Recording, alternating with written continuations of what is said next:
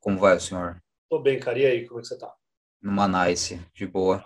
Então, esse vai ser um programa meio inédito, porque a gente vai falar do sobrenatural, do paranormal. A gente nunca fez isso, e para quem está vindo de longe, né, está vendo pela primeira vez, esse é um podcast que se chama Doenças Tropicais. Esse nome não ajuda muito a saber sobre o que a gente fala, porque nós, na verdade, nós somos as doenças tropicais, né? E a perspectiva do programa, na verdade, é mais historiográfica, mais filosófica, a gente fala de literatura, eventualmente. Então, se você é interessado pelo, pela figura de Saint-Germain, de, um, de um, ponto de vista do paranormal, do, do, misticismo, talvez você não vá gostar muito do que a gente vai falar, porque para a gente... Né? Pra, ou vai, ou vai. A gente vai dar um monte de informação histórica, porque a gente pesquisou coisas sobre o Saint-Germain em várias línguas e pensou também né, na difusão dele aqui no Brasil. A gente vai falar de, de teosofia, de New Age, de misticismo em geral hoje em dia, né? E da mentalidade por trás disso. E até antes, né? Até antes, começamos do iluminismo, né? Que é uma área que nos interessa muito historicamente, mas saiba então que é uma perspectiva aqui um pouco cética, científica e não mística esotérica. Mas o Saint-Germain é uma figura que ficou muito famosa já desde a época em que ele viveu. Né? Ele não foi um, um fenômeno tardio. Então, ele causou muito rebuliço na Europa. Dizem que ele nasceu em 1670 ou 1720, que é uma data um pouco discrepante, né? Ele pode ter nascido na Transilvânia, ou em Portugal, ou na Hungria. É uma coisa. É a mesma coisa você chegar e falar, oh, meu pai nasceu em 1970 ou talvez em 2020, ano passado, saca? É muito longe. Mas isso mostra, em parte, a controvérsia que, que esse cara gerava. Sempre né? teve nessa controvérsia, até do, tanto do lugar onde ele nasceu, quanto Sim. as origens dele, assim, ele sempre foi um, é até, até hoje, né, um mistério, essa, é um mistério. Isso diz muito respeito àquela época, né? Porque você pensar, ele é um cara que frequentava círculos da aristocracia. Isso é importante. Era uma aristocracia, beleza, que tinha um, é, o dinheiro nas mãos, né? Eles eram a classe dominante, sem dúvida nenhuma. Só que as pessoas não viajavam tanto, assim, elas não tinham tanto conhecimento fora dos centros culturais da Europa, por exemplo, a França, a Inglaterra, a Alemanha ainda era um país meio, né, tipo, deixado de lado. A Itália talvez fosse um centro cultural importante. Sim. Mas se chegasse um cara da Hungria, por exemplo, ele podia fingir ser um polonês, sem problema nenhum. É, em Portugal, a mesma coisa. Portugal não era um país com uma representatividade cultural. Então, tem muita gente, assim, os, os, as pesquisas historiográficas dizem que ele é um filho bastardo de um monarca português. E ele é originalmente um português. É, uma certo? das teorias, né, falam que é uma das várias. Uma, é, das, uma das várias. Ele, Isso... Sabia, falavam que ele era da, da, da, da Hungria, da Romênia, talvez. da Romênia, é, do norte da Romênia, justamente. Enfim, rumores foram, foi algo que ele soube usar a favor de si próprio. Esse é o lance também. É uma das teorias das leituras historiográficas dele é que ele, lógico, ele é um charlatão, mas ele soube usar desse ar de misticismo e desconhecimento completo de geografia dos, da, dos centros europeus, né? a França era o centro do mundo na época, para poder criar os mitos em torno de si. Não, é que uma, uma coisa curiosa é que ele sabia uma cacetada de língua, não? Ele falava então, português, ele, é, mas assim, tipo, uh, mas até chinês ele, ele, ele, sabia um pouquinho. Meu irmão, chinês, sabia. Hoje em hoje, mas pensa hoje em dia. Não, isso é muito questionável. Isso foi a coisa que que gerou ceticismo mais rapidamente. Uhum. Que é a mesma coisa, você chega na corte francesa, você fala, você é pego com texto em mandarim. Daí a pessoa fala, o que, você está fazendo aí? Eu falo, estou lendo os textos antigos em mandarim. Daí automaticamente você fala chinês. Quem vai estar tá lá para checar se isso é verdade? É esse o papo. E ele soube fazer isso, como Cagliostro fazia isso. O Cagliostro é um outro picareta completo. Fala, eu sei falar sânscrito, eu falo, eu leio né, os Upanishads de Poa aqui. é só você muito, ter uma né? cópia. É, é, é legal você ter uma cópia um desses textos. Do Cagliostro, né? Porque a gente já. Foi com. Tem tudo a ver com ele. Eles conheceram até, né? Ele era, são vários dos místicos da época em que e teve um fenômeno novo, na, principalmente na, nas cortes do, do rei Luís XV para frente, que é era um, a aristocracia era uma gente que não fazia absolutamente nada. Nada, nada, nada. Então eles eram abertos a intrigas, a loucura, eles viviam doido da cabeça, a gente vai falar mais sobre isso. Eles viviam chapado o dia inteiro, né? Então eles eram muito propensos a, a histórias novas e coisas novas que surgiam. Eles tinham interesses diversos. Por místicos, começou na, na corte de Luís XV, principalmente, e essa gente ganhou muito dinheiro em cima da aristocracia. O Saint-Germain pode ser explicado como também um ele talvez fosse um filho bastardo ou da corte de Portugal ou da Hungria. Ele não tinha tantas posses assim, mas ele chegava na corte francesa e falava: Eu sou um podre de rico e eu sei transformar metais em ouro. Essa foi a, o primeiro, a primeira imagem que ele quis passar de si como um grande alquimista, né? Ele que era também um interesse a, da época. Ele chegou a, a presentear né, a corte com, com safiras, usou é. Uh, com pedras preciosas. Era uma coisa. Então, por exemplo, algumas pessoas acusavam ele de, de pô, deve ser mó trambique, deve ser. Mas o cara tinha. Um forjador. É, e ele sabia mexer, né? Ele trabalhava como ourives também. E... Provavelmente a primeira coisa que ele sabia que era, era realmente um talento dele era ourivesaria, exatamente. Ele sabia uma... arrumar diamante, mas assim, é, quais eram os critérios da época, né? Talvez se pegasse um diamante falso, ele colocava algum substituto para deixar ele lisinho, vamos dizer, para tirar nas as lascas. E naquela época você não tinha um critério químico para analisar se isso é um diamante falsificado ou não. Né? É, e aí ele conseguia fazer isso. Tem uma história dele com a, se eu não me engano, com a Maria Antonieta, que hum. ele presenteou, uh, ele presenteou ela com uma, com uma cruz e, e, e cravejada com pedras preciosas tal. E ela achou que era ah. um aplique do cara, que falou, mano, isso aqui é. Mas a, ela, a princípio, ela negou, mas depois falou: não, beleza, beleza, vou, vou aceitar teu presente. E ela levou pro. pro acho que pro, pro, pro, pro Orives Real lá, né? Uhum. Cuidava da, da, das joias dela. E, e, o cara falou: Meu, isso aqui é um, tem um valor inestimável. Assim, é, tipo, Sim. É, é tudo real. Então, é, é, essas coisas são bem legais dele também, né? Que ele... Nossa, ele devia ser muito bom nisso, muito bom no que ele fazia, e ele era muito bom como violinista também. Ele tinha vários talentos, assim, que interessam também a vida da corte. Essa coisa das línguas, eu sou mais cético, pelo que eu vi de registro, ele falava português, espanhol, ele falava francês com sotaque, ele falava alemão pessimamente, ele falava inglês mal, e ele inventava que ele sabia sânscrito, grego e, é, e árabe. mandarim, árabe, etc. Mas, novamente, quem tinha na corte francesa para checar a veracidade disso, né? É. Mas ele soube, né? Ele era um grande conversador também. Isso era importante em qualquer meio de corte, você saber conversar com gente bêbada e bêbado, mais bêbado que eles. Ele sabia fazer isso. Hoje em dia a gente tem várias pessoas que fazem isso também. Bom da é, retórica, né? Ele tem.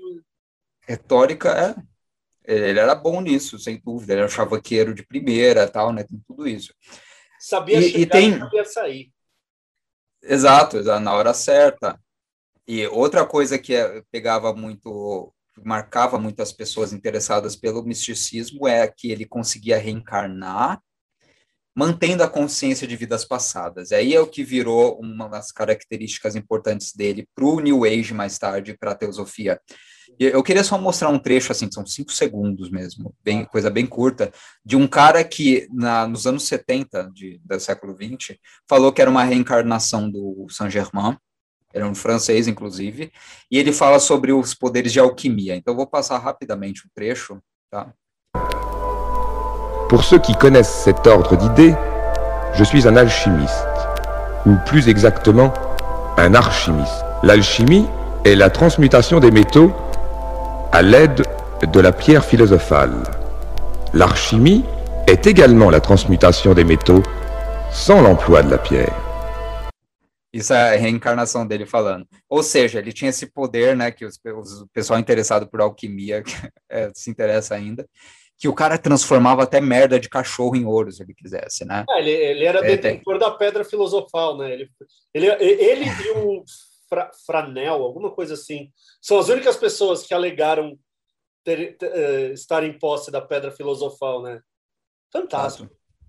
Isso, né, a gente vê como isso vaza para para fantasia, para o gênero da fantasia. Até o Harry Potter embarcou nessa, né? Pedra filosofal como ela teve que ser também, ela é uma ideia antiga, claro, mas ela teve que ser divulgada como um artefato mágico e artefatos mágicos é, milenares existem, né? Ela é um deles, etc.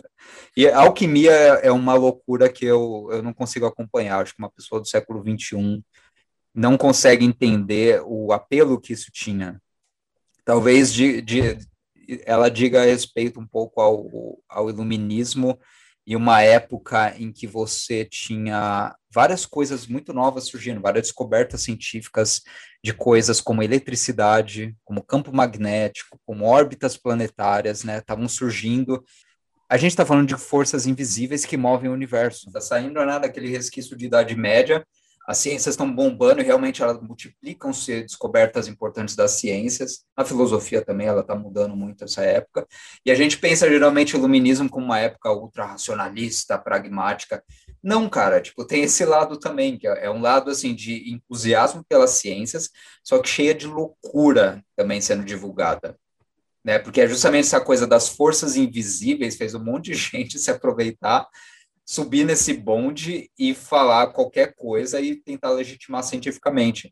Então, tem um jornal da física da, da, da França, da, da, da Academia Francesa de Ciências, de 1780, que tem um trecho que falava como essa época ela era cheia de sistemas de mundo, eles chamavam.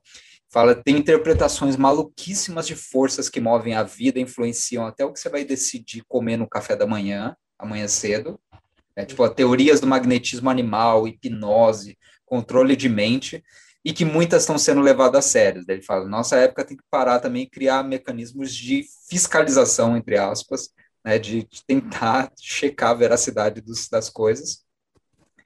Então, isso, o balanço disso é que o, o iluminismo não é a época mais racionalista do mundo, ela é cheia de loucura, e esse lado totalmente místico dele tem que ser considerado também, para a gente entender, né? E, e, outra coisa que tem que ser considerado é que ele, essa época de 1750, mais ou menos, foi um prato cheio para a loucura em função da configuração social daquela época. Os grandes centros, tipo França mesmo, Alemanha, o Império Romano-Germânico, tinha uma aristocracia que estava, desde o Luís XIV, ela tinha se desmilitarizado. O Luís XIV foi um cara que fez isso virar na, na na França para ele ter o poder só para ele. É, o que a gente pensa como os, o absolutismo é justamente essa virada. Você tem um rei que concentra todo o poder para ele e transforma centenas de aristocratas uma gente totalmente inútil. Então, Versalhes, na época do Luís XIV, é justamente isso. Eu vou criar aqui uma cidade ao sul de, de Paris, vou colonizar ela, entre aspas, fazer um palácio magnífico com aqueles jardins gigantescos, só que eu quero estar tá de olho nesse bando de desgraçado o tempo todo, porque eu sei que um tentou me matar naquela ocasião, outro tentou passar é. a perna no meu pai. Então eles... eu vou ter essa gente sob controle e eu vou assim. Ele criou o balé clássico na época. Ele chamou um cara chamado Lully da França, da, de Paris. Ele falou: Ó, você vai inventar uma arte nova, filha da puta. Eu não quero saber o que você vai fazer, eu vou te dar grana.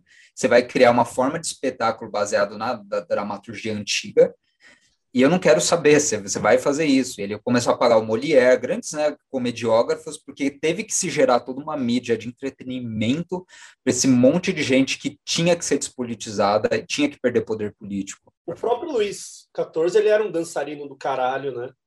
Ele dançava pra porra. É. E, assim, é o, o Luli foi um cara importante para a adolescência dele, por isso sim, depois sim. ele deu uma grana. É. E... Tem um filme lindíssimo, aliás, chamado Luli mesmo. Eu vi. de um filme histórico. É ótimo. Sobre essa passagem. O... Não, e era, e era, era importante essa alienação, né, do... O Luiz XIV, ele criava várias cerimônias, né? Tipo, você tinha a cerimônia dele cagando, né? Ele acordava e tinha era todo doido. mundo... Assim, e era para manter aquela galera ocupada para não fazer outra coisa mesmo, para ele ter um uhum. poder total. Ele criou uma geração inteira disso. Foram nascendo os jovens aristocratas, ele começou a criar uma uma aristocracia tão débil, tão retardada, sem assim, fazia nada, que, enfim, foi daí a duas gerações foi decapitado pela Revolução um Francesa. ao mesmo tempo. Ele era, ele era. Era um estadista do caralho, que ele, ele tinha como bancar essa, essa tipo, ter esse controle total e absoluto, né? Tipo, acho que é o maior exemplo do absolutismo. Uhum. Uh, e por isso, né? Tipo, ele, ele, ele, ele conseguia dominar aquele monte de gente ociosa, criava uhum. aquele. A, a, metia um monte de, de, de, entretenimento, sei lá, cerimônias idiotas e, tudo mais, para manter aquela gente ocupada de alguma maneira, para não pensar em política né? e não, não, não se envolver. Ocupada e bebaça. O dia inteiro eles passavam fora de si. Isso é outro dado importante. A quantidade de álcool e outras coisas que às vezes a gente não conhece, né? Que se consumia em Versailles, assim, era absurda. Então, e assim, lembra muito a elite paulistana e carioca, né? Eles viviam doidos. Hoje você tem uma Mari Júnior e a Narcisa. Né? Naquela época você tinha a Madame de Pompadour, você tinha o Luiz XV, o Cardeal de Rohan, o Casanova, o Caliostro e o Saint-Germain. Que se pegou esse né? bonde. Que, todos se conheciam. Todos se conheciam ali, né? O Cagliostro, o Casanova. Exato. E é, é interessante, você falou, o Luiz, o Luiz XIV, ele conseguia manter isso, porque ele era o cara que tinha o poder e tinha estratégia. O, o irmão dele, o Felipe também, né, de Orleans, era um puta de estrategista, um puta de, de, um estadista, né? Só que veio uma geração depois, você tem o Luiz XV. E que, que, que é o Luiz XV o bobo, né? Que não fez porcaria nenhuma a vida dele. O único feito dele foi ter bancado um monte de carpinteiros talentosos, o pessoal da marchetaria, para inventar um estilo de móveis. Então, até hoje, se você quiser comprar uma cômoda Louis XV, né, você vai ter que ter muita grana para comprar uma cômoda ao estilo de Luís XV. Compara com o pai dele, né, que criou Versalhes, mudou toda a estratégia política e a configuração política da França, entrou em guerra com metade do mundo, conquistou muita coisa para a França. E compare com o filho do Luís XV, que é o Luís XVI, que me fez o favor de ser decapitado na Revolução Francesa e casar com a Maria Antonieta. Mereceu. Então, não é, é parte da decadência intergeracional da França se explica também né, por essa vaidade absurda do Luís XIV, que depois de duas gerações se reverteu no enfraquecimento muito sério da, do poder político daquela gente. Né? E também que diz respeito muito a nossas elites, assim, você pensa os grandes industriários, né, os grandes construtores do país, os grandes coroné. Hoje, assim, os filhos deles são um monte de agroboy que também não faz porcaria nenhuma. Então é legal ver a elite decaindo geração em geração, como se você, quando você cria grandes monopólios, como as gerações posteriores vão caindo, se tornando ah, imbecil e sem poder já fugindo, assim, pensando no, no, no, no aqui no Brasil, na história dos Matarazzo. Uhum. Cara, em São Paulo tiveram é, foi uma papel absurdo. brutal, assim. Do, do, os caras, o velho Matarazzo, né, ele tinha o meu, monopólio de tudo aqui em São Paulo. Uhum. E, meu, as gerações depois, tipo, aqui tinha muita grana, né? Agora você só tem. Que duraria nome. várias gerações, é, e ainda dura. Matarazzo hoje em dia vive super mas, bem. Não, mas né? não tem não, nem perto do que era o.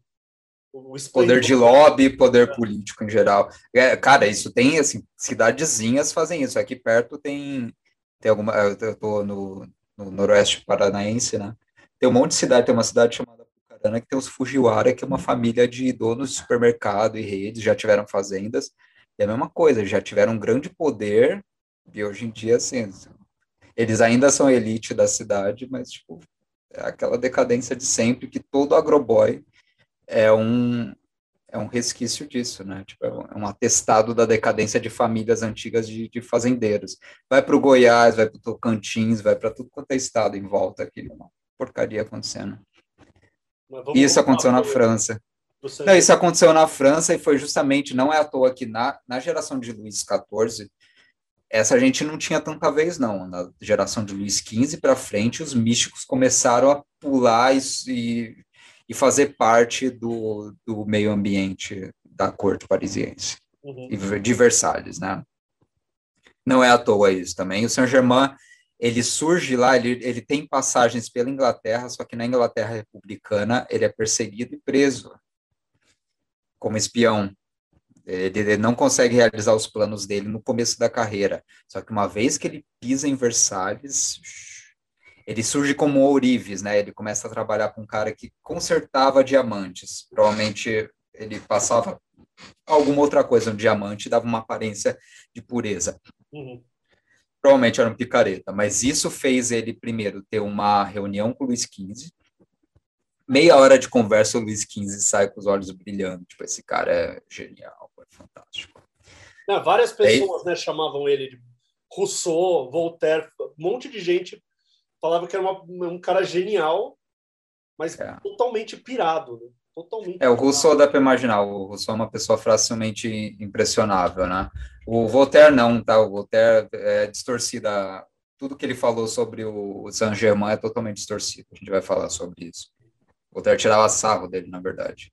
Só que Voltaire, assim, é um cara que se comunicava com é um cara que se comunicava com ironia 80% do tempo. Então, se você não entende o contexto do que o Voltaire está falando, você não sabe o que ele falou. E no caso do Saint-Germain, é uma carta que ele mandou para o Frederico da, da Prússia, zoando o cara. Ele falou: ah, eu, eu, eu vi na, na ocasião de tal festa o Saint-Germain, o cara que, que não morre e que sabe de tudo. Ele falou isso ironicamente. Foi isso. Sim, sim.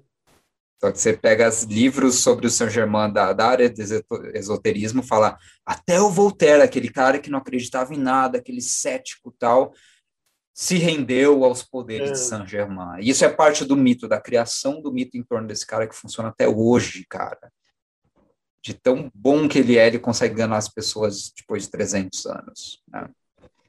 Tem uma figura que é a Madame de Pompadour, que é uma das amantes, uma das consortes do rei, do rei da França por um bom tempo, e ela permaneceu jovem até o fim da vida. Enfim, ela tinha pele boa, né? Ela permaneceu jovem e ela atribui isso ao Saint Germain. Ela fala que um dia ele deu um cosmético que ele carregava consigo sempre e ele presenteava as damas. Ele é era um chavequeiro marca maior e ele gostava de, portanto, de presentear as damas com cosméticos. Só ele tinha, só ele tinha as receitas, né?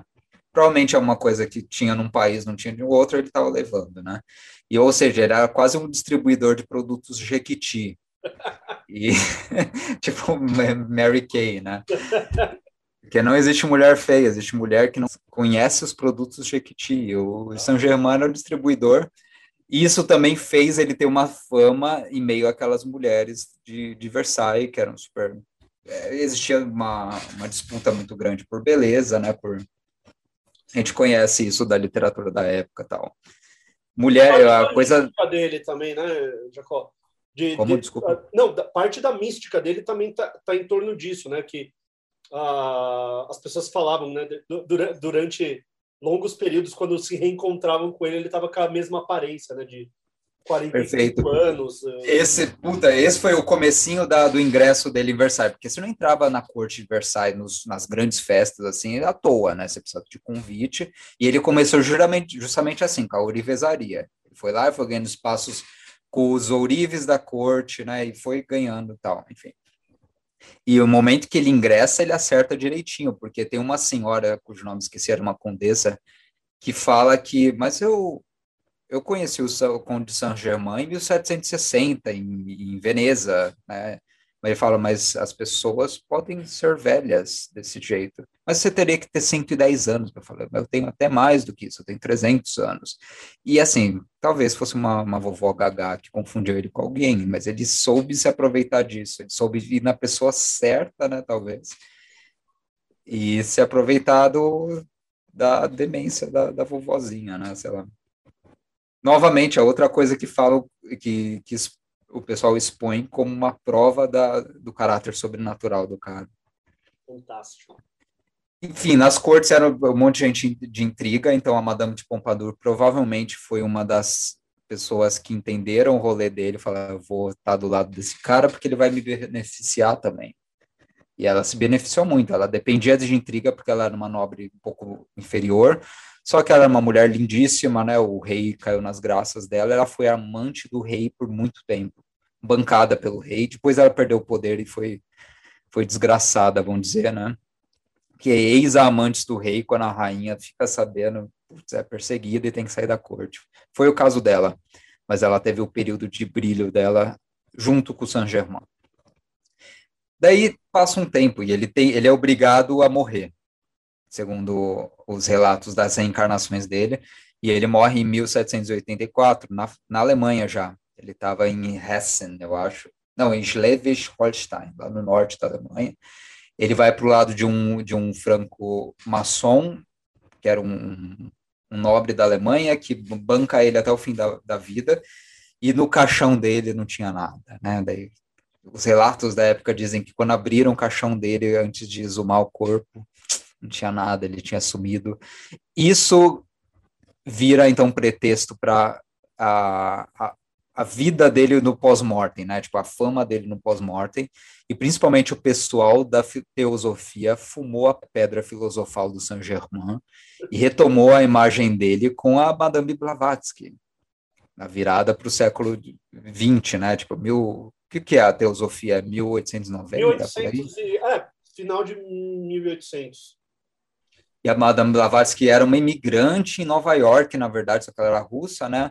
E a teosofia, até onde eu entendo, eu não entendo tanto, eles pegavam filosofia do idealismo alemão e religiões do Oriente que estavam começando a ser descobertas melhor, e cristianismo, né, um cristianismo mais místico dos, dos russos, a, a, a juntavam tudo. Foi para uma cacetada de lugar. E era uma, a teosofia é uma grande mistura que, pelo que eu entendo, assim, é, ela, é, ela tem um princípio do sincretismo, então se você for cristão, ou se você for muçulmano, se for budista, você tem pelo menos alguma faceta do conhecimento do divino, e a teosofia o que ela tenta fazer é juntar as diferentes facetas e obter um grau máximo de contato com o divino e com a divindade dentro do homem. É, então, todas as, as religiões e manifestações espirituais são válidas para eles. Eu não sei se é certo isso que eu falei. É isso, né? Então, eles vão, lógico, eles vão se aproveitar dessas grandes figuras místicas também e dar, né, e, e fazer a lenda deles correrem e, e retirar significados. E o pessoal das, da teosofia começou a desenvolver a teoria da chama violeta. Que aí começa a parte mais legal de, de tudo isso, né? A chama violeta é uma interpretação de que o, o Saint-Germain ele é como se fosse um avatar espiritual, como se fosse um bodhisattva, né, hindu. E ele foi uma das grandes almas que viveram na humanidade. E ele tem um poder que você, você como praticante da teosofia, pode resgatar nas suas meditações, na sua vida espiritual, certo? Eu estava vendo posso... agora, Jacó, só, tipo, até uhum. o, o Krishnamurti falam que ele foi uma da... que ele foi também, né? Ele, ele rompeu depois com a, com a teosofia, mas ele, uhum. ele começou e ele era uma da... O, o, tanto a encarnação de Cristo quanto a do, do Saint Germain. Eu já ouvi uma história. Era na conta que... dele. Eu já ouvi uma história que eu tenho a lista aqui, que o Saint Germain, ele foi primeiro o profeta Samuel, do lado do rei Saul, né, o rei doido dos hebreus. É. Depois ele tem gente que fala foi ele foi José, o pai de Jesus, tem gente que ele fala o próprio Jesus, que ele foi um consorte do rei Nero, apóstolo, na Roma antiga. Ele foi apóstolo Marcos, se eu não me engano. Também um dos evangelistas? Foi, né? foi, foi um dos evangelistas. Eu acho que é Daí agora começa o show, de horrores. Ele foi Cristóvão Colombo, ele foi um cardeal que participou do Concílio de Trento, ele foi Francis Bacon, ele foi o verdadeiro escritor das peças de Shakespeare, e ele foi alguém que estava lá do lado da, da Declaração da Independência dos Estados Unidos, provavelmente o John Jay. E ele pode ser você. E é assim que começa o papo, né? Porque o pessoal acredita em reencarnação, mas uma reencarnação ah, consciente. Ele já então, foi a reencarnação de Bach de bar também, é, olha só. Lembrando que ele era um puta de um musicista também, né? Tem umas... Ele era um grande violinista, é, mas ele conseguiu então ser encarnação de bar de Francis Bacon ao mesmo tempo, né? Os dois vivos, mas tudo bem. Tem, tem várias histórias esquisitas. Que só que o muito, né? o muito louco disso é que ele conseguiu ser Jesus Cristo e ser, conseguiu ser um estuprador serial chamado Cristóvão Colombo, genocida de merda que é o Cristóvão Colombo, né? E o pessoal acha que não pesquisa direito, não vai atrás de quem era quem, e é contraditório, né, o caráter. Tem, tem várias interpretações de quem ele é, mas em geral no New Age ele é pura bondade, ele é puro amor, e ele é um representante na, nessa coisa dessa passagem da nova era, da era de Aquário. Ele é uma das grandes almas da, da era de Aquário, uhum. que é a nova era que vai, vai vir, né? E a chama violeta tem tudo a ver com isso, porque você vai invocar a chama violeta. A chama violeta é uma apagadora de chakras negativos. E eu posso mostrar um vídeo? Claro. É, tem, tem só uma descrição aqui da chama violeta, só vou fazer ela rapidamente, que está no Wikipedia do Saint Germain em português, que é a versão mais mística do Wikipedia inteira, tá em português, tá alemã, inglês, a espanhol, elas estão todas mais voltadas ao aspecto histórico dele. A, a brasileira É, o Brasil adora misticismo, Brasil, né? Porra, e ela coloca uma versão. Potencialmente ser um português, né? Porra. Português, é, os é nosso. gostam disso. Exato. E tá escrito assim, na parte chama violeta. Para a sociedade teosófica, Saint-Germain é o mestre ascenso do sétimo raio que emana a chama violeta e que seria a mais poderosa força espiritual atualmente presente no planeta, uma, uma energia de desobstrução, o fogo sagrado e a luz de intenso brilho que produz a queima dos karmas, que é isso, o apagamento dos karmas das merdas que você fez, né? É, atualmente estaríamos entrando na sétima era, a era de Aquários, e Saint Germain seria o senhor, o mestre e o regente do sétimo raio de luz cósmica, que é o raio violeta da purificação, transformação e liberdade, que atua de forma dinâmica através de sua manifestação como chama. Daí vem, blá blá blá, eles continuam. É o Serasa do no... karma, né? Ele apaga o Serasa das merdas que você fez. E tem um, vídeo que eu vou mostrar, que é de uma, a, uma americana que lá nos anos 80 ela tinha como se fosse uma, uma congregação de, de pessoal da, da New Age, e ela fala que com diligência, se você por seis meses aplicar direito os rituais, o, o mantra do Saint Germain, você consegue apagar o karma de uma vida inteira. Pensa tudo que você fez de ruim, tudo que foi acumulando de karma, tudo de experiências negativas que você tem, você apaga ela inteira em seis meses né, que pechincha do cão. Uhum. E aqui, só uma continuação. No Brasil, a era, o avatar da Era de Ouro de Aquário tem vários grupos que divulgam seus ensinamentos do São Germain. Entre eles estão a Fraternidade dos Guardiões da Chama, Movimento da Consciência Suprema UNAI e o Núcleo de Desenvolvimento de Terapeutas do Terceiro Milênio, São Germain, além da Fraternidade Escolar do Coração Pachamama de Viamão, Rio Grande do Sul, que é aqui perto. Daí tem em Cajamar, eles falam de vários lugares, né, que tem a grande fraternidade branca, que não é um grupo neonazista, é um grupo de nome. adoradores de Saint-Germain. Tem nome de neonazi. Né? Ou de cocainômano, né? Sim. Que doido. O maluco vem Daí... com raio, fraternidade branca. Purificação de karma, sei lá, papo de louco. Tem essa Elizabeth Clare, que foi essa pessoa que eu falei. Essa foi uma, uma uma coisa gravada que veiculava em VHS. O pessoal do New Age era muito forte no ramo de venda de fitas VHS, né? Eu vou mostrar um trechinho do ritual, do que ele consistia e como ele, como toda essa ideia muito complexa do Saint Germain de sua trajetória virou algo muito diferente depois, tá? Eu vou começar aqui. So I've found that if you are diligently working with the violet flame, at least in my case, being sponsored by the master, which is very important because we all need the guru. That in about a six month period of earnest striving, prayer, fasting, and decrees, you can go through the karma of one lifetime. And the step, the giant step into the path of really the masterful presence of your godhood, the giant step into the great white brotherhood from the former to the new age is the violet flame. I am the violet flame in action in me now. I am the violet flame, to light alone I bow. I am the violet flame in mighty cosmic power. I am the light of God, shining every hour. I am the violet flame, blazing like a sun. I am God's sacred power, freeing everyone. I am the violet flame in action in me now. I am the violet flame to light alone I bow. I am the violet flame in mighty cosmic power. I am the light of God, shining every hour. I am the violet flame, blazing like a sun. I am God's sacred power, freeing everyone. I am the violet flame in action in me now. I am the violet flame to light alone I bow. I am the violet flame in mighty cosmic power. I am the light of God, shining every hour. I am the violet flame, blazing like a sun. I am God's sacred power, freeing everyone. That's three ways to give that decree. It's your choice. They're all correct. Just depends on. Fantástico. Eu gosto quando ela fala just depends on building a momentum, né? Só depende, tanto faz qual, como você falar essas três velocidades que é tipo você usar, é só importa de você criar esse momento, né? Essa, essa ambientação. Eu fiz, eu para você, eu fiz de, de presente para você de dia do, do, trabalho uma versão musicada disso.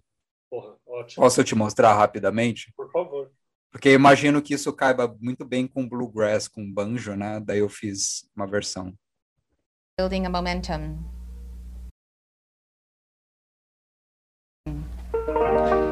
I am the violet flame in action in me now. I am the violet flame, to light alone I vow. I am the violet flame in mighty cosmic power. I am the light of God. I am the violet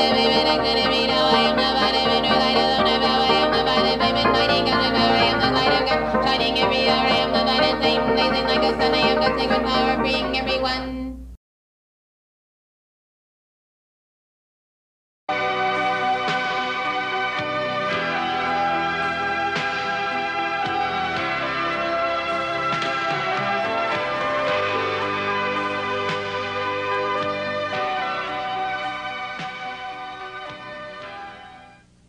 Hello and welcome to Eye on Humanity. I am your host, Leticia Ponce Diaz, sort of your host. Romanda, welcome to your own show here. well, hi. I don't feel like it's really my show. I'm just kind of a visitor for a few minutes. You are. You're a visitor for a few minutes. You're going to take off in about five minutes, right? So we right. better get to know you before you leave here. Okay. Um, you do what is called a full body manifestation, and Saint Germain speaks through you. Well, Saint Germain enters the body, and my consciousness, consciousness completely leaves.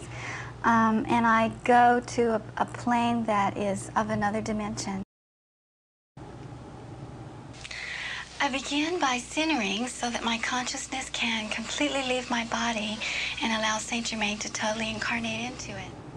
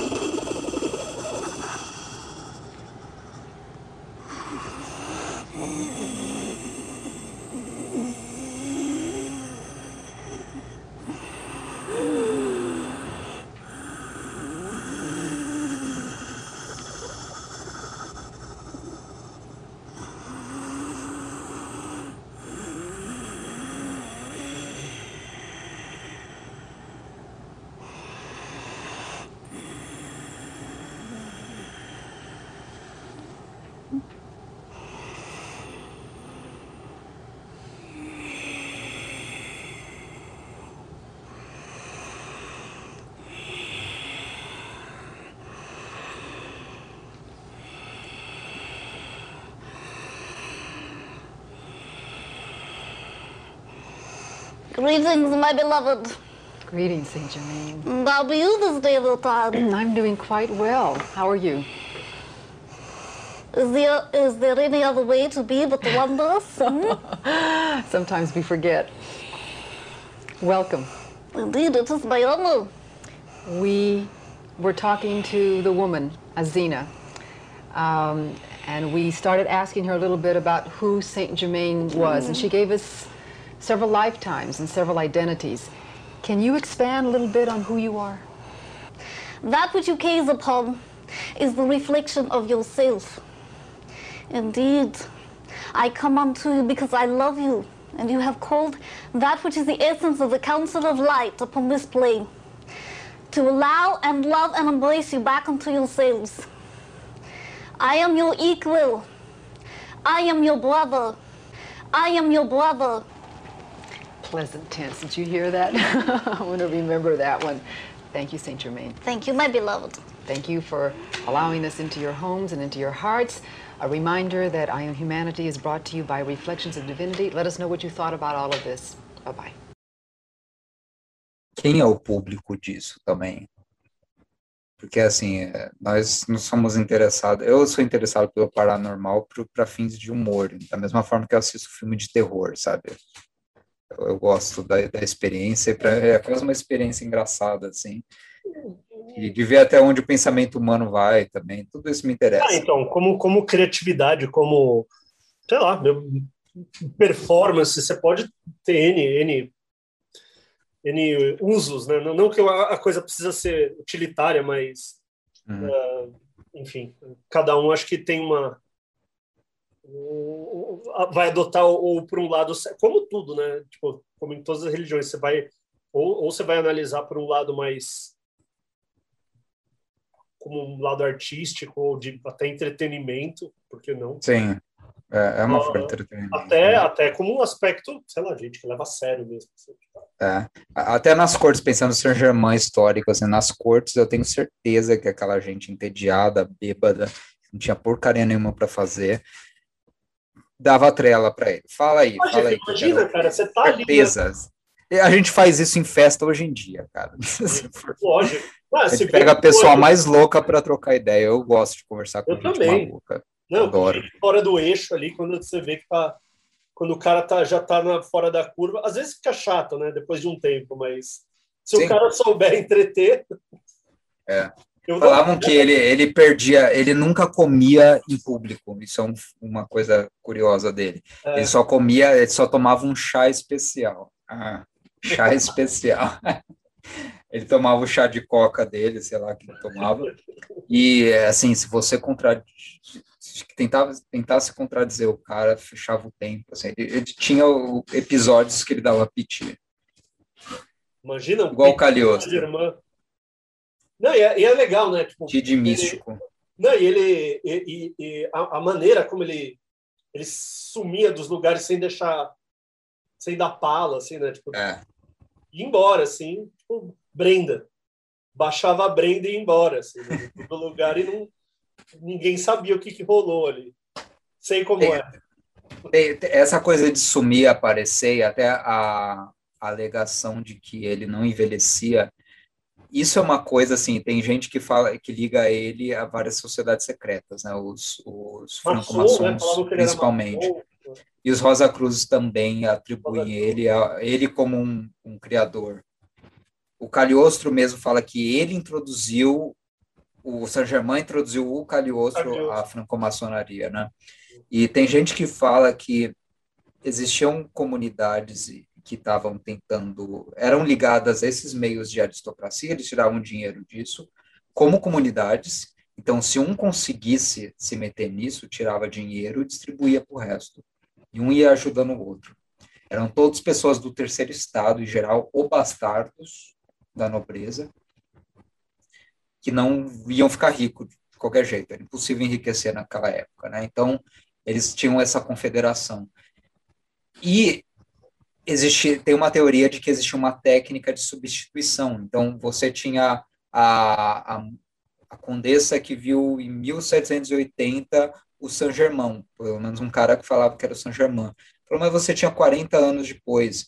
O cara que 40 anos mais tarde, lá em Versalhes, disse: Eu sou São Germain. Era um cara que conhecia a história e assumia a personalidade dele.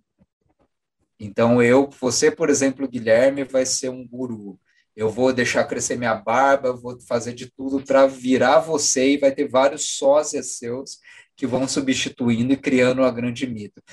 Essa é uma das teorias, mas assim, precisa de muito esforço para isso. Era um sonho meu também. Precisa ser, precisa ser muito brother um do outro antes de tudo para conseguir fazer isso. para todo mundo virar o Guilherme, sabe? E fazer assim o mito correr, não só pelo tempo, às vezes pelo espaço. Às vezes assim, eu vi o Guilherme, cara, aí em São Paulo, e eu tô vendo ele em Curitiba ao mesmo tempo. Como assim? Eu vi, sabe, duas pessoas diferentes viram ele. É e era simplesmente uma gente que já estava conversada, assumindo a mesma identidade. E nessa época, assim, é uma época sem foto. Você não tinha foto da pessoa. Às vezes você recebia uma carta e falava: oh, o conde de, da, da PQP, daqui da Hungria, está indo visitar a sua família real e queremos oferecer a mão do nosso filho em casamento. Até o momento do cara vir depois de uma viagem de dois meses de carruagem, você não sabe a cara do cara. E existiam várias enganações, existiam pessoas que interceptavam cartas, falavam, ah, é um conde húngaro, então vou lá e né, vou fingir que sou e vou roubar todo mundo. Isso acontecia a todo momento na aristocracia. Então, também né, existem esses fatores, assim, você pode falar que você é Saint-Germain, porque quem vai confirmar que você é Saint-Germain? Trombei o Saint-Germain no Largo da Batata. Assim. você me falou que já trombou ele, com respeito. Não, não, então, eu, é que eu, a gente estava falando disso, eu lembrei também do, do de uma do, do, do, de uma discussão antiga, né, que o, o Chorão era a reencarnação do Crowley. Essa para mim é a melhor. Assim, o, chorão, o chorão do Charlie Brown? O chorão do Charlie Brown era a reencarnação do Crowley. Tinha grupos, cara, de pessoas que que discutiam isso, assim, eu cheguei a entrar nisso. Eu tô começando, assim, ah. você me deu 30 segundos para pensar a respeito, eu já acredito. Não, lógico. Eu acho que faz sem... Tem, de, de, tem umas coisas no, nas letras do Charlie Brown que tem uma ligação telêmica ali que você precisa ser iniciado para poder. Pô, e com Santos também. Santos é uma cidade onde, Pô, uma onde cidade caberia ali nossa, saiu a Baixada Santista horrorosa. Só cabe o Crowley. Né? Só, só isso explica a decadência da Baixada Santista inteira, cara. Chegar o Crowley. morei, morei lá e minha família veio de lá. Chegar o Crowley dando um olho ali na. Em Cubatão, assim, chegando de Cubatão. que flip de, de Cubatão. Dá um rio, né? Descendo a serra de Dom. Isso é fantástico, é fantástico. Então, esse tipo de coisa eu acho que estimula muito a criatividade e. Estimula. É, é. E, e, porra, você fazer essa. É, é, legal, você vê um monte de, dessas livres associações, né, de, de, de personalidades e. Sei lá, tem gente que tem um talento do caralho, né? Pra, tem, tem, não, isso pra... a gente tem que tirar o chapéu. Eu, é. assim, eu, a figura do São Germain em geral, eu gosto. Eu gosto do Cagliostro. Sim, Cagliostro eu estudei mais, assim, por causa do Goethe, e a gente lançou um livro sobre a história dele, né? Eu acho uma figura fantástica, ela é interessante, mas ele é um picareta. O Calhoso se, se, é, explica. Então, se explica é porque uma... ele só. Ele era um cara mó pobre, mas tipo, ele só tinha a perder na vida, ele passou a perna em tudo quanto aristocrata. Você passou a perna em aristocrata, você é meu amigo. Você é, é isso, Paulo. É, é. é. Porra, você, você dá o aplique ali certo, você ser um estelionatário com, com as pessoas certas, porra, você vira um herói. Eu, eu, eu claro. boto fé, assim, o Cagliostro, o, o San Germain, eu, eu acho fudido. Isso eu já acho uma, uma, uma, arte nobre, assim, né? Você, é. conseguir fazer o, o teu para sobreviver da, da maneira que você conseguisse. Pô, dá um golpe logo numa uh, na Madame de Pompadour e vai embora, né? Sim. E, e, e faz tua história, vai viver bem da, da, dessa maneira. Você está fazendo um burguês, você está você tá no caminho certo. Assim, né? ah, isso é muito legal. Tem, tem nos estudos de Cagliostro, tem, tem um cara chamado Andreas Bessler, ou Bassler, esqueci. Ele, ele fala da. Ele é interessado pelo Cagliostro, né? ele está estudando Goethe, e como Goethe é, falou sobre o Cagliostro, o Goethe era um total cético, ele tem uma posição parecida com que a gente está tendo hoje, né? de pensar essa gente e o porquê surge essa gente a partir de dados materiais. Né? Como faz sentido que haja gente assim? Primeiro, porque você tem uma casta que não faz porcaria nenhuma, ela está aberta e vulnerável a esse tipo de enganadores, e no fundo eles querem ser enganados, porque a vida deles só sobra isso para eles fazerem, enquanto os outros se esfalfam, né? E ele fala do, de como o tipo político do século XX assumiu vários traços dos picaretas do século XIX e XVIII. Então ele, ele associa até a Hitler e Mussolini como picaretas políticos que os grandes demagogos, né, daquele começo de século, como eles se usaram de várias técnicas também desses caras. Até o misticismo está presente, por exemplo, no hitlerismo, cara. Hitlerismo, o Hitler era um místico. O, Himmler, principalmente, o, né, o, o Heinrich Himmler. Tem lá o, castelo né, de Ravensburg, que, que ele fez lá, tipo, no porão. Tem símbolos místicos, né? Tinha, pô, tinha, tinha aquele. O, o, o, eu lembro até hoje daquele documentário da Sociedade Vril que passava no, no, no acho que era no Discovery, no, no, no History. Era, é, esses canais de é, TV a cabo. Bem, né? bem bostinho, assim, mas era engraçado, assim, né? Mas é, ele tinha uma ligação fodida. A, a, própria teosofia, né? Tipo, o, o Himmler... Eles liam, eles liam e pagavam traduções é, de, de teorias teosóficas. Né? Fizeram uma expedição, né? Uma famosa expedição ao Tibete, que eles, eles fizeram baseado nos textos da, da Blavatsky, baseado num monte de. Uhum. de é, a estrutura, a estrutura da, da SS, que era a política, a, a polícia particular dos grandes nomes da, da política alemã, né?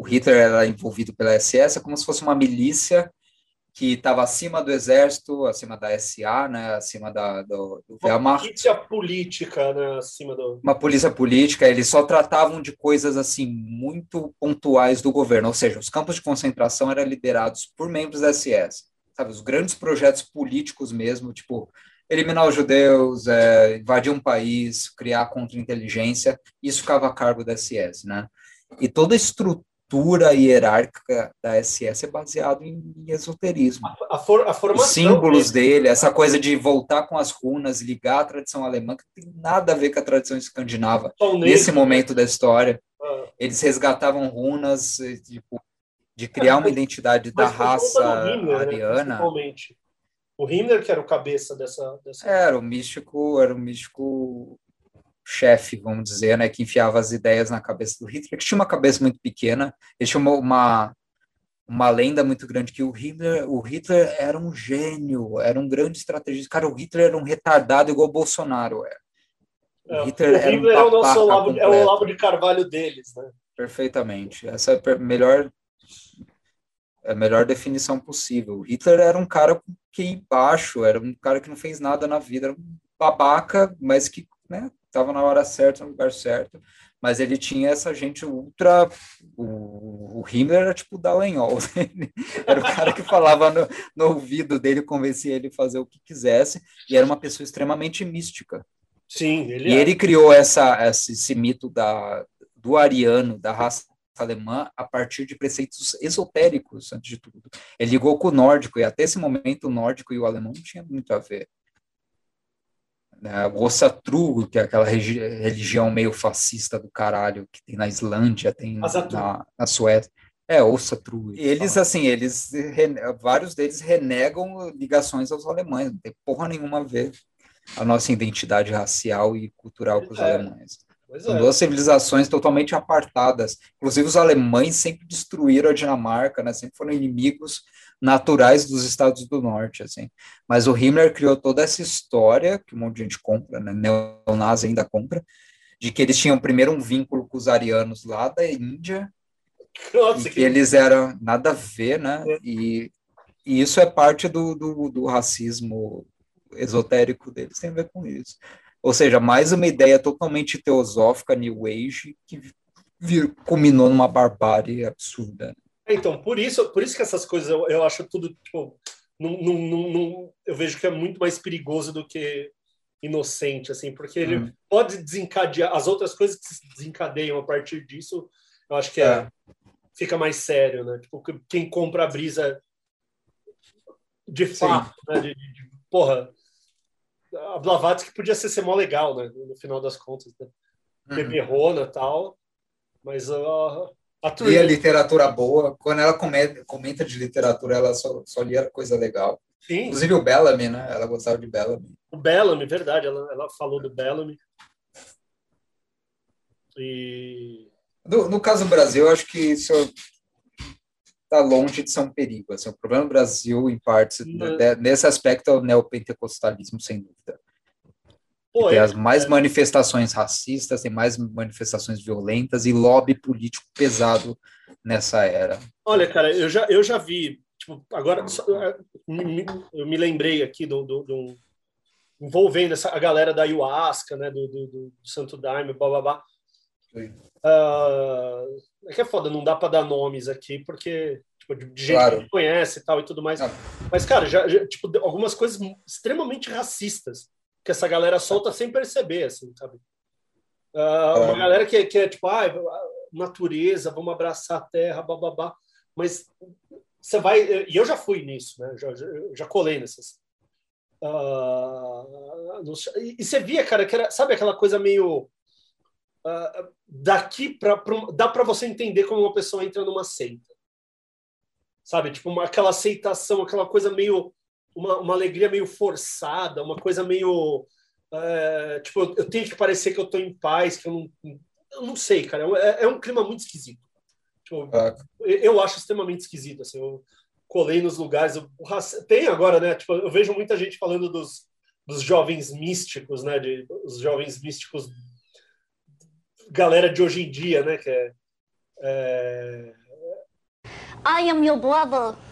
Porra, natureza, paz, amor e, e uhum. aplicando uma cacetada de preconceito enraizado culturalmente. Assim, né? tipo, ah, sim. Não percebe o, o é, o hipster, quando, quando o New Age é, cruza com o hipsterismo, ele vira isso, que é um monte de moleque de condomínio fechado de cidade grande.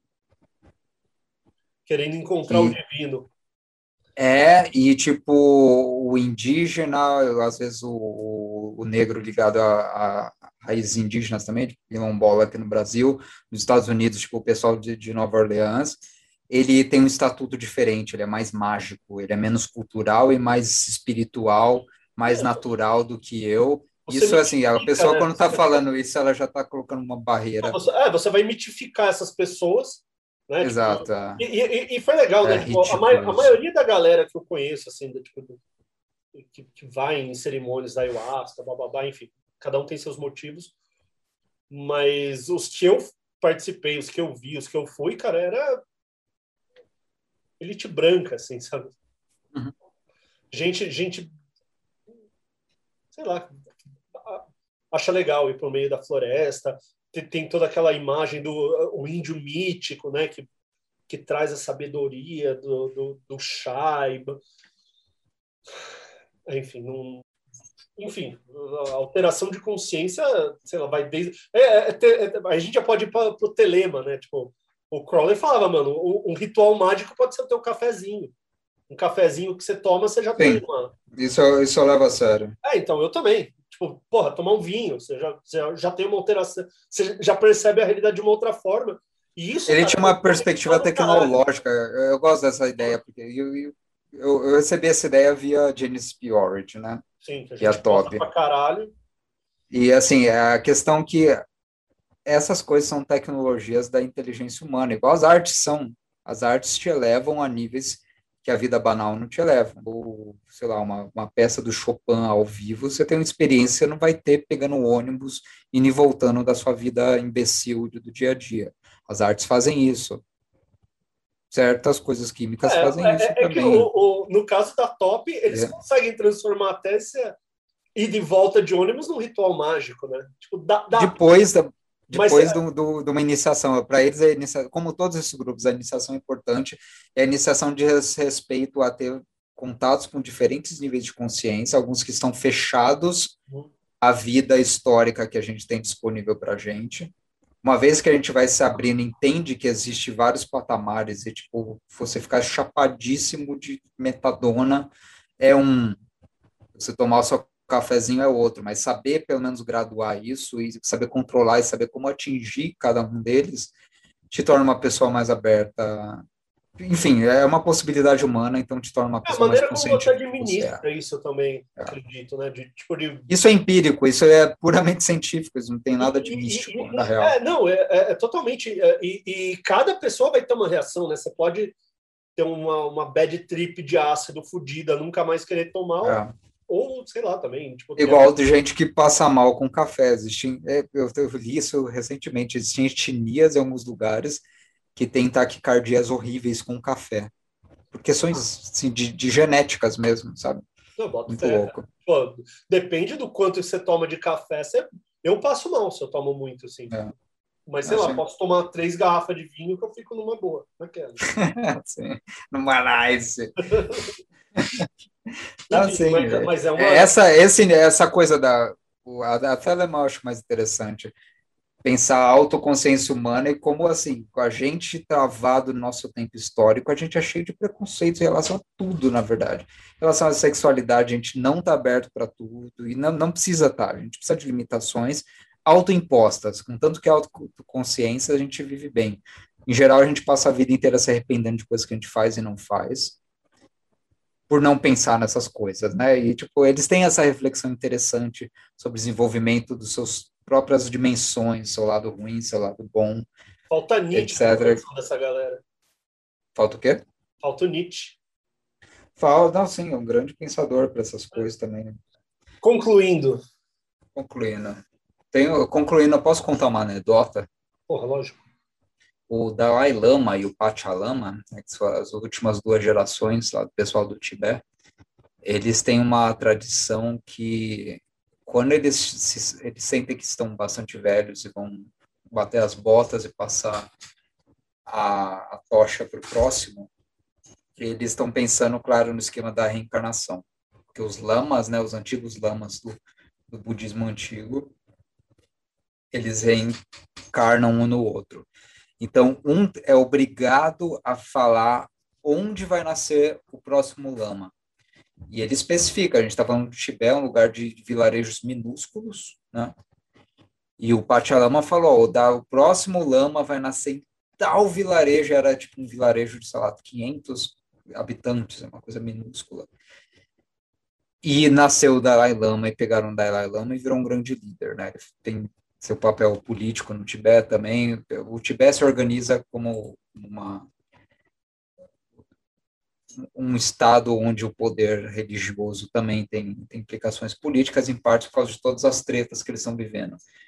Só que isso é interessante, assim, a gente pode pensar é um negócio mágico, mas isso é uma forma de organização social super inteligente, porque isso força todos os vilarejos a estarem preparados espiritualmente estarem criando uma casta, né, uma classe de crianças espiritualizadas para assumir o próximo lama. Todas vão estar prontas se você fizer isso. E é isso que é aquela tradição maravilhosa. Eu acho que o Tibete é um lugar fantástico, assim. Eles criaram isso, tipo, aonde quer que você vai, você vai ter pessoas prontas para ser o próximo lama. Foda. Ou seja, né, você mantém o que você quer como uma comunidade que depende da religiosidade. A religiosidade também é política e por aí vai. Sim. É isso. Eu acho um contra-exemplo dessa personalização do neoliberalismo do que a espiritualidade, que vira só assim, meu grupo e foda-se o resto. Ah, não, São é, vários um, modelos. Tem um abismo, cara, entre a. Nem se compara, né? Oriental e ocidental é, é, é um abismo. Assim. Eu tenho certeza que nós, assim, conhecendo quem nós somos, se a gente fosse do Tibete, a gente iria odiar isso e ter várias críticas. Eu estou falando com uma pessoa que não fala o tibetano, nem imagino como que aquela língua é e não tem acesso à cultura deles, né? Talvez tem várias coisas que a gente não sabe a respeito, das coerções envolvidas nisso. Eu sou uma pessoa sem religião nenhuma, então não acho que religião é necessariamente uma coisa boa. E viver num lugar onde é obrigado a ser religioso e tal. Mas mesmo assim, né, tipo, nem se compara o nível de decadência na nossa religiosidade no Brasil atual e o que, que tem feito para o resto da população. E isso nem se compara. É, então, no, no, no nível pessoal, assim, para mim tanto faz o que você acredita, ah. não me importa em nada, mas não é só uhum. isso, né? Uh, as implicações que isso tem fora da no, nível social, ok, você tem você tem a, a, a, religião, ela pode exercer uma uma função social, sei lá, interessante às vezes, né? Exatamente. Como... Certamente. Uh... E a mesma instituição pode fazer coisas ótimas, coisas horríveis, tipo a Igreja Católica. A Igreja Católica. Tem a, tem a pastoral da terra e, ao mesmo tempo, tem esses neofascista do caralho católico. Tem, tipo, que aqui na minha cidade, agora, daqui a cinco minutos, vai começar uma passeata deles contra o lockdown. Ah, desde o padre Júlio Lancelotti, que faz um trabalho Sim. foda. É firmeza, Frei Beto, vários caras, Frei né? Beto, toda essa galera, assim, né? Tipo, que, que, que entende a teologia de uma outra forma, né? que entende a, a, a função da espiritualidade num, num outro nível, que está relacionado ao nível social e espiritual também, para quem uhum. acredita, e tudo bem, assim, até para quem não acredita, assim, você não precisa acreditar em porra nenhuma, mas que, que o cara tá te, você reconhece a função social que o cara tá, tá exercendo, independente do, do, do dos, dos, dos, preceitos pessoais, assim, foda-se o que você acredita, assim, não, não importa. No fundo, não importa, exato. Nessa importa. época de personalização, dane É, então, uh, uh, eu acho, mas assim. Importa o que você faz, né? É, é e, mas assim, como, como um, um, um aspecto de pertencimento, de, de, de, de entender um grupo, uhum. se entender como um grupo, eu também acho que tem essa, tem essa parcela também de. Às vezes é, é, é o que você precisa para.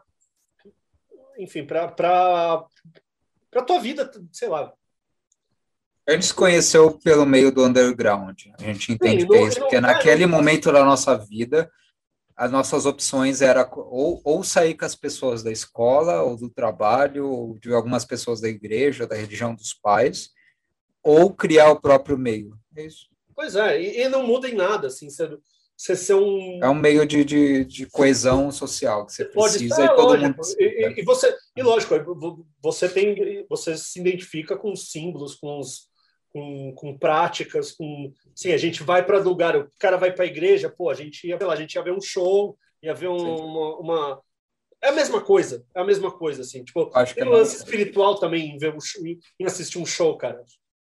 Eu acho que tem. Eu acho que sim, cara. Tem mantras, tem repetição de frases, tem, tem experiências. Mas, oh, Mas é, oh, não, tem um poder que eu entendo o culto do, do, do irmão e da irmã. Eu entendo é, o, o, poder que isso tem. também isso. E tudo bem, não tem problema. É isso aí, minha gente. Uma boa tarde para vocês. Esse foi meu amigo Guilherme Henrique, o guru da Praça da Árvore. E esse sou eu, não guru de lugar nenhum. Esse é mais uma edição, edição número 15 do podcast Doenças Tropicais, que agora está assumindo dimensões diversas nesse multiverso. Um beijo. Beijo. Comme lui, il traite les filles. C'est ça oui, qui est mais je crois quand même qu'en conclusion, les femmes aiment bien qu'on s'intéresse à elles, de quelque manière que ce soit. Oui, oui, bien Galassie Express, eh bien, c'est le nouveau titre de Saint-Germain.